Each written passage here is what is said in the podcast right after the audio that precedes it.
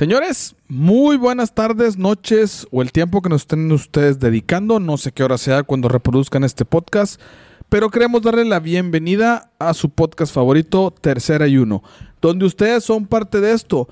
Pues terminó la temporada 2021-22 de la NFL. Nos dejó un grato sabor de boca, nos dejó una gran cantidad de offsets, diferentes juegos que no esperábamos que se comportaran de esta manera, pero esto no acaba.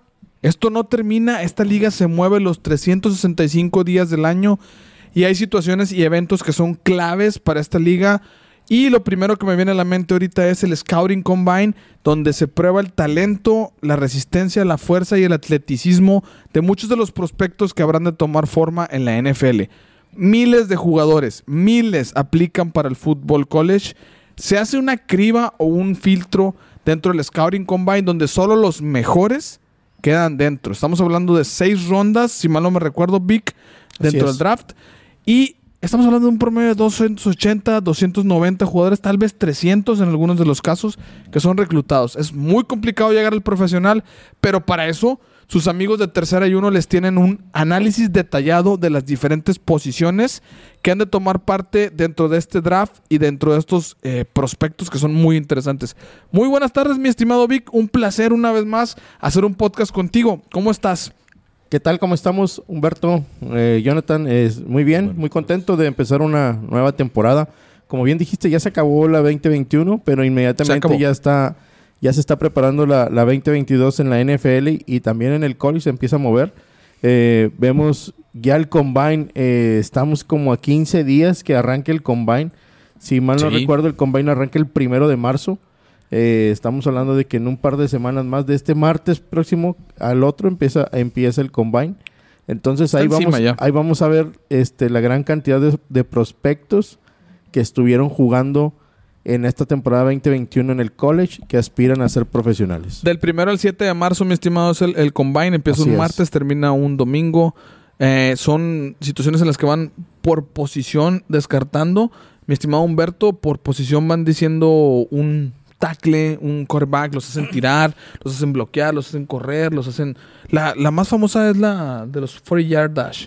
Entonces, ese es, ese es muy complicado y, pues no es lo mismo lineero que un running ah, back, Pero, pero ahí los van, los van ah, mediando. Ah, ahí empieza la criba. Ahí empieza la criba. Sí, pruebas físicas que se vienen puntualmente eh, durante el combine. Eh, salto vertical, salto horizontal. Ya vamos a tener un especial justamente de todo eso. No, nos eh. adelantemos. Es una sorpresota que ya revelaste, canijo, pero No, no, no, no, todavía no sabemos qué vamos a hacer. Pero, pero vamos a hacer algo para el Un adelantito nada más. Sí. Pero vamos a arrancar ahorita entre Perdón, perdón, no te saludé. ¿Cómo estás? Buenas tardes. Preséntate con la racita. Muy bien, muy bien, señores. Todo tranquilo. Todo tranquilo. Dominguito. Sabrosón, diré Sabrosón. Exactamente. no, no es domingo de NFL, ¿verdad? Pero, pues Pero aquí, hay chamba. aquí le buscamos cómo entretenernos. Así es. bueno, pues este podcast eh, es el número uno, mi hermano, de la, el análisis específico de lo que nosotros vemos, los prospectos que están por ahí sonando eh, en cuanto a los mejores atletas de esta generación del Combine. Y pues bueno, aparte del Combine, ellos han hecho una temporada en el college bastante diferente, bastante interesante. Y vamos a platicar y por... Pues vamos a empezar por la, lo que es el el trabajo más sucio, Víctor. El trabajo que, no se ve, el trabajo que a veces parece que... Yo lo comparo y voy a hacer una analogía aquí este, con el papel de baño. Cuando está el papel de baño, ni, ni te... pero ¿por qué se ríen? O sea, no, no me dejan expresarme. O sea, no, te, fijan cómo hay represión en este podcast, güey. O sea, no, ya fuera de bromas. Este, yo lo hago porque les explico. Porque cuando el papel de baño está ahí, no te preocupas. Siempre está. Pero cuando no está, mi hermano, terminas perdiendo un Super Bowl. ¿Cómo estás, Joe Burrow? Ah, ¿Cómo estás, Pat Mahomes? Eh? Vamos a empezar por ahí con la línea ofensiva. Esa que son héroes sin capa, héroes sin reconocimiento en algunos casos, pero la verdad es que hacen un trabajo muy sucio.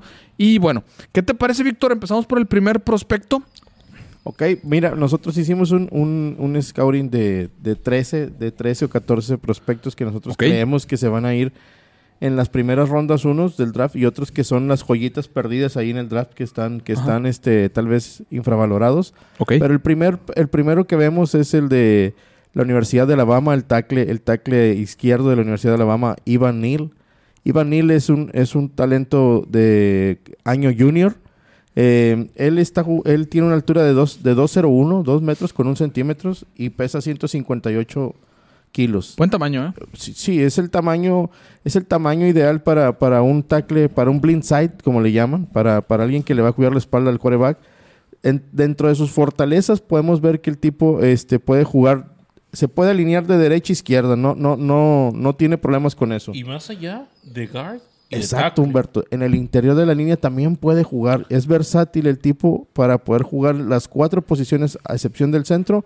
puede, puede flotar en, en, esas cuatro posiciones de la línea. ¿Y por qué no le han dado chance? Porque a lo mejor... Pues, sí, este... Espérame, espérame, espérame. Vamos a regresarnos un poquito aquí. Permíteme eh, ubicar un poco porque hay mucha gente que no conoce a detalle la línea ofensiva. La verdad es que eh, es el, el, trabajo que menos se ve. Entonces quiero ser muy específico porque la línea ofensiva, ah, insisto lo mismo, cuando está ahí presente no tiene ningún problema, pero cuando no está es un broncón. Hay dos posiciones principales, guard y tackle. Se alinean de derecha, se alinean de izquierda y el centro que es el que está detrás de... Sí, son, son, cinco, son cinco en la línea. Dale, dale, explícanos un poquito. Son cinco hombres en, en, que conforman la línea ofensiva. Obviamente la, la parte, la parte media es el centro, es, es quien pasa el balón al, coreback. ¿Quién lleva el tiempo? ¿Quién lleva el tiempo? ¿Quién, sabe en qué, en qué, bueno, todos saben en qué, en qué, en qué mando va a salir, en qué voz va a salir la jugada, pero es el centro.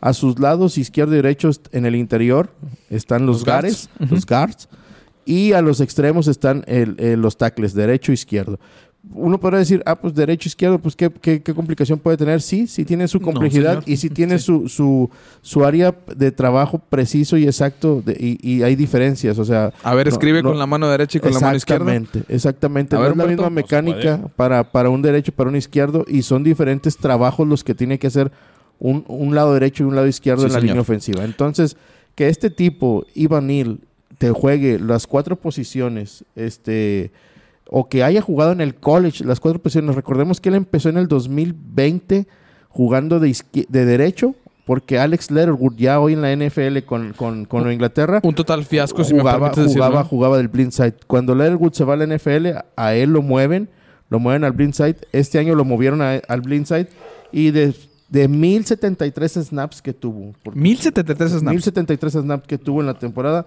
solamente permitió dos sacks en en 16 juegos y un holding. Wow. Es todo lo que tiene él, él, de, por, decir, por decirlo de una manera, de penalties. Es, es todo lo que él tiene permitido en, en, en, su último año de college. Humberto, ubícame un poquito. ¿Cuál es la posición mejor pagada en la NFL en cuanto a la línea ofensiva? Justamente el blindside, el left tackle. ¿Por qué, señores? Porque es la persona que protege las espaldas ante una mayoría de población Derecha. De, derechos. Ah, exacto. Derechos. Exacto. Tú vas a alinearte para tirar con tu brazo derecho sí. y dar la espalda hacia la izquierda de la línea. No traigo el dato, brother, pero sería bien divertido ver cuántos corebacks izquierdos tenemos hoy en día en la NFL. Pues aparte de tú, Tabailaba, no, sé no si, recuerdo no sé si haya otro. Pero, pero por eso es que es tan pagada esta posición. Sí. Cuando viene la mecánica de tiro, para los amigos que nos están viendo en Facebook, cuando tú tienes, bueno, perdonen por mi mecánica medio extraña, de, entrada. tu, perfil, o sea, el, el normalmente tira de perfil, por decirlo de una manera su parte del lado izquierdo pues queda queda, queda ciega queda, ciega, y esa es la que cubren estos tipos. O sea ese tackle izquierdo es el que normalmente cubre ese lado por eso es el, la posición más pagada. ahora quién es el mejor tackle izquierdo de la liga pues en este año vimos vimos al de 49ers Trent este, Williams. a Trent Williams este uno, uno de los más de los más este sobresalientes. Ya en decaída Tyron Smith creo que ya las lesiones lo han golpeado mucho este, Orlando Brown de los Pats. Orlando Brown, definitivamente sí, Es uno de los más fuertes. Perdón, de los de los Kansas City Chiefs. De, los Chiefs. Sí, entonces, entonces es ese tipo de tackles. De hecho, a Neil lo comparan mucho con, con Orlando Brown. Hacia eso iba yo. Este, hacen una comparativa muy grande que Neil puede, puede tener esos tamaños. Por el tamaño, tiene un tamaño inmenso, es una tremenda mole. O sea, estás hablando de casi 160 kilos de Tristan Wirth de El sí, también muy parecido a, ese, a esa parte. Ok, muy bien. Entonces, eh, ¿no se te hace un poquito overrated este señor de Ivan Hill? Sí, más que nada por, lo que comentamos. Eh, sí, y las debilidades que tiene. O sea, tiende a, sobre, a tener sobrepeso. Este, eso lo hace que pierda velocidad. Este, es muy bueno contra la carrera, pero también le falta mejorar su técnica contra el pase, este, en, el sostener. Eh, ahí es muy importante para un liniero ofensivo sostener sus bloqueos. Entonces tiende a, irse, a irse, a irse de bruces, como lo llamamos, este, irse hacia enfrente por lo mismo altura que tiene este y no y no, no un buen trabajo de pies pierde el paso y, termina en el suelo entonces eh, eso es lo que tiene que mejorar Neil para cuando enfrente a tipos cazacabezas como un Aaron Donald o como T.G. Watt, este, no sufra tanto. Ok, ¿dónde pondrías tú a Neil, compadre? Híjole, ¿tú, me mencionas en qué selección yo lo vería salir? no, no, no, no, no, me refiero a posición en la línea. Ah, no, yo definitivamente eh, lo que jugó su último año de tackle, sí. tackle izquierdo. tackle cuidando la espalda a un quarterback. Pero te, da esa versatilidad, digo, creo que aquí, si bien le falta esta explosión, le falta el, sustaining, el poder jugar las cuatro posiciones lo es muy flex. interesante. Sí. es flex. Sí sí sí, sí sí Fíjate que, eh, bueno, ahí va. Hay dos tipos de también de esquemas ofensivos. Eh, los esquemas eh, que tienden a la carrera y esquemas que tienden a la, al pase, ¿verdad? ¿Él es fuerte dónde? ¿En pase o en carrera? Él es fuerte en carrera. muy fuerte, en, carrera. Muy fuerte en carrera. Es una explosión tremenda y sí es muy fuerte en carrera. Ok, vámonos con el otro porque estamos gastando un buen tiempo. En mi punto de vista, Ivan está un poquito overrated. Yo creo que él no debería salir en la primera ronda y menos si Jacksonville es el que tiene por ahí la, posición. Segundo, Charles Cross de Mississippi State, eh, un sophomore. Eh, 6'5", 310 libras el angelito. Eh, Papá, ¿qué es sophomore? Explícame un poquito. Es el año justamente, es como se le llama a los años que tiene en college, en este caso siendo sophomore su tercero. Ok, muy bien, sí. A partir de sophomore ya pueden aspirar a la NFL. Por eso es muy importante, por eso lo remarco. Eh, es a partir del tercer año porque él fue redshirt freshman. O sea, redshirt, freshman, sophomore, junior y senior. Pero como fue redshirt eh, freshman, él ya él fue redshirt. Ya cumplió con los tres años. Sophomore, ya puede aspirar a subir al draft. En este caso sí. En este caso sí. Ok, muy bien. Dale, papá, dale, descríbenos un poquito. Es, muy rápido, eh, gran manejo de pies y manos. De hecho, algo de lo que tiene, y, lo, lo, lo, puedes ver en los highlights, es muy hábil para quitarse las tacleadas. Es una persona que con las manos te va, te va a desconcentrar. Buen llaveo, buen llaveo. Buen llaveo. Te hace hace a sus contrincantes perder el equilibrio completamente y es una de sus grandes, eh, grandes fortalezas. Gran bloqueador, aguanta muy bien, no es alguien que te vaya a ganar a lo mejor una yardita o dos, pero no te va a dejar pasar. Absorbe eh, de gran forma las cargas y siempre mantiene su compás y equilibrio. O sea, él es el que está buscando cómo quitarte con las manos y mantiene su posición. Muy bien. Debilidades, en el juego terrestre, ¿verdad? No, no, es, eh, no es alguien que te vaya a ganar esa yardita para abrir el espacio justamente para salir corriendo. Sí. El running back. Y pues no bloquea en segundo o tercer nivel, se queda justamente en su punto, ¿verdad? Es alguien... Big, perdón por ser un poquito reiterativo, pero ¿qué es segundo y tercer nivel para nuestros amigos? Sí, cuando tú vas a bloquear a campo abierto a los linebackers o a un safety, cuando tú sales en bloqueos de trampa, este, ahí, ahí ese es el segundo o tercer nivel, cuando sales ya a campo abierto a hacer los bloqueos. 1661 snaps, 25 juegos jugados el señor. Él es de la Universidad de Dakota Prescott, Mississippi State. Tiene un poquito de problemas el, tipo con, lo que es, eh, pues bueno, eh, la complexión, ¿no? Se ve un poquito... Voy a hacer otra vez una analogía, se ve flaco comparado contra los lineados del NFL. Lo pudieran, lo pudieran poner de interior, depende quién lo, lo pueda seleccionar, lo, puedan, lo pudieran meter de interior. También empezó sus primeros años de college jugando en, el interior. Veamos a ver a ver cómo lo pueden acomodar. Muy bien. Pues vámonos con el tercer prospecto que vemos aquí, el señor Kanon Green, mi estimado Green. Vic. Kanon Green de Texas A&M. Ese es mi favorito, ¿eh? De los Aggies de Y no porque sea Haggy. Es, mi, eh, no es Haggy, es Haggy. Es Haggy. Este, él está, eh, brincó en su año junior. Eh, es un tackle, mide 1.93, pesa 147 kilos. El, el, las 40 yardas te las corren 5.38, hermano, este 4. Ok, dame una referencia este, de 5.38, ¿es bueno o es malo? Es bueno. O sea, es, está en el, en, el, en el punto medio si comparamos que los más rápidos de los linieros ofensivos las corrieron en 4.89, 4.90. O sea, está en, está en la mitad. Si lo comparo yo, por ejemplo, con Ivanil, Ivanil lo corrió en 5.37, él en 5.38, pues por ahí andan más o menos en una relación promedio. Este, los, las fortalezas que puede tener eh, Green pues igual, este, te puede jugar en el interior y en el exterior de la línea, o sea, se puede alinear como guard, se puede alinear como tackle, tiene un buen manejo de pies y es muy rápido en, las, en, las, en los bloqueos y en las coberturas, también tiene buena lectura. Cuando él está en, en, en, doble, en, doble, en doble equipo contra un tackle, pero ve que disparan una carga, suelta el doble equipo y, y, busca cerrar la carga. Entonces tiene, tiene buena lectura de juego. Eso es muy, importante, en un liniero, ¿eh? que no tengas que marcarle esas asignaciones específicas, sino que él mismo tenga la, habilidad para saber leer cómo van a atacar los, los defensivos. ¿eh? Le falta desarrollar más su protección de pase, permitió muchos, muchos apresuramientos, fueron 48. Sí, pues a mí se calzada lo este, golpearon lo traían, bastante. Lo traían de bajada, sí, muy duro. Este, ahí sí tienen, tiene que trabajar ya mucho, mucho su, su manejo de pies, su equilibrio para que con eso su protección de pase se eleve y sea, sea, más, sea más bueno al momento de hacer la copa. Muy bien, muy bien. Eh, me gusta él, me, encanta él. Digo, insisto, no porque sea de los Aggies de Texas, pero me encanta él como para solucionarle la vida a un tal coreback que llegó al Super Bowl y no pudo ganarlo. por ahí, por ahí. o sea, veces, otra vez, pues. este, pues, le pegaron 70 veces, mi hermano. Yo creo que 48 es menor que 70. En, ¿eh? este, en, esta, en este último año él, él tuvo cerca de 619 snaps nada más permitió una captura y fueron siete pañuelos los que, o sea, pues siete diferentes flags los que tuvo en la temporada. Bueno, hay que mejorar un poquito la disciplina. Pero bueno, ya vimos los primeros tres, son tackles, ¿eh? Vámonos con el que sigue si quieren, que, es el, cuarto y es el primer centro que va a salir aquí en, en, lo que vamos viendo. ¿El de los ciclones de Iowa o los Hawkeyes de Iowa? No, el de los, Hawkeyes, de Iowa. Dale, dale, dale. Ese es Tyler Linderbaum.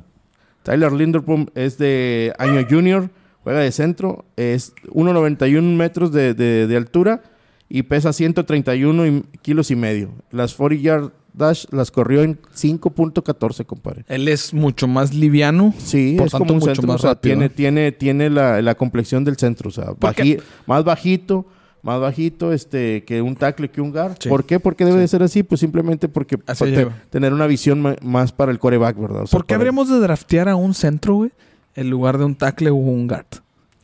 Es que, es que todos son importantes. O sea, el, centro al final de cuentas es el que es el que termina mandando muchas veces los cruces en la línea, la línea ofensiva.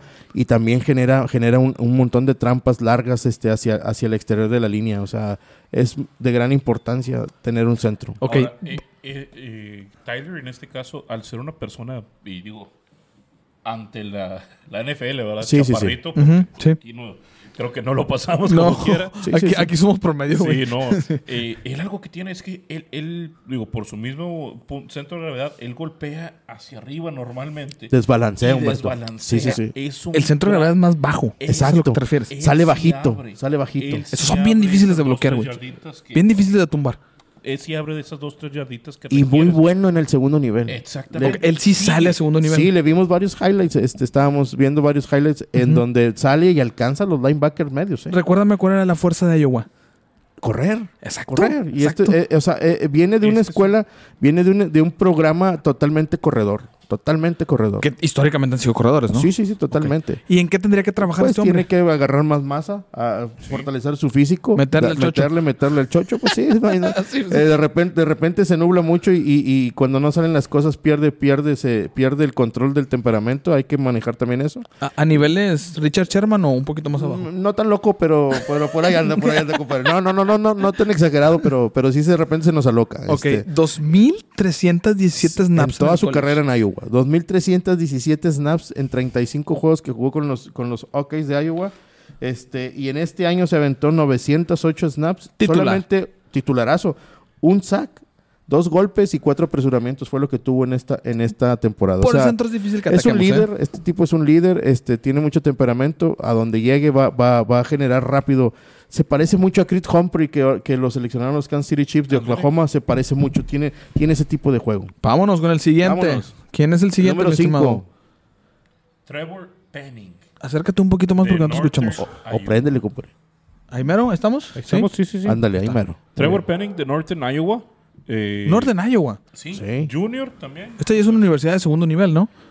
Es, eh, no, no, no, no, está dentro, está dentro del primer nivel. Este, eh, y también se ha dedicado a sacar buenos, buenos prospectos de línea ofensiva. Eh. O sea, viene, viene de un programa que también le gusta trabajar la línea ofensiva. Dale, mi Beto, dale. 6-7. 6'7", altura. gigante. Okay. 3 y 330 libras, que son aproximadamente. 2 metros 1 y pesa casi 100, 150 kilos, 149.6 kilogramos pesa el angelito. Oye, ya pasamos de la línea de los 90 o los 80 que era muy, muy pesada, pues una línea más atlética. ¿eh? Están acercándose estos tipos, ¿eh? Estos tipos andan casi en los 150 kilos, entonces sí, sí está Está muy fuerte el chavo. Puede jugar por ambos lados, left tackle, right tackle, digo, obviamente. El estacle. El, el estacle. Sí. Eh, complexión física sí está enorme, ¿verdad? Eh, es un ropero. Hace diferencia eh, aún, en, aún en este deporte. gran manejo de manos, un instinto asesino, sí está loco. Sí, está loco. o sea, él, no busca bloquear, compadre. Él, él busca, ahorita nos aventamos los highlights. Él, él no se va, no te deja hasta que estés en el piso. Vamos. Si es algo que, a pesar de dar el primer golpe, ya estás desbalanceado, él se va deja a caer, Él va a ir Así tuvo varias broncas en el Senior Bowl. Ya, ya, ya, ya ves que ahí son como el Senior Bowl es tranquilito, ¿eh? Sí, tranquilito. No, no, tuvo varios tiros ahí con, con, los, con las alas defensivas de Ohio State que invitaron ese día. No, no, pues es que quieren, quieren demostrar y quieren ganar, ¿no? o sea, sí. güeros locos, ¿verdad? Como sí, sí, güeros, sí, sí, sí, güeros locos. Son de los míos esos güeros locos. aquí, aquí el problema es que ya una vez que pierde la cabeza tiende a realizar holdings. Sí, porque le gusta golpear, sí. Entonces no sostiene los bloqueos. Como quiere, quiere intimidar con el golpe, le hacen un buen jab o le hacen un, contrabloqueo. Se calienta. No, se lo pasan por un lado y ahí es donde tiene que recurrir al holding. Ese es el problema que tiene Penning. Ok. ¿Cuántos holdings tuvo? No sé si traigas ahí el dato. Mira, en esta temporada pasada tuvo solamente un sack y no trae nada de holdings en 654 snaps. Ok. Eh, ¿Qué tiene que mejorar este hombre, mi estimado Beto?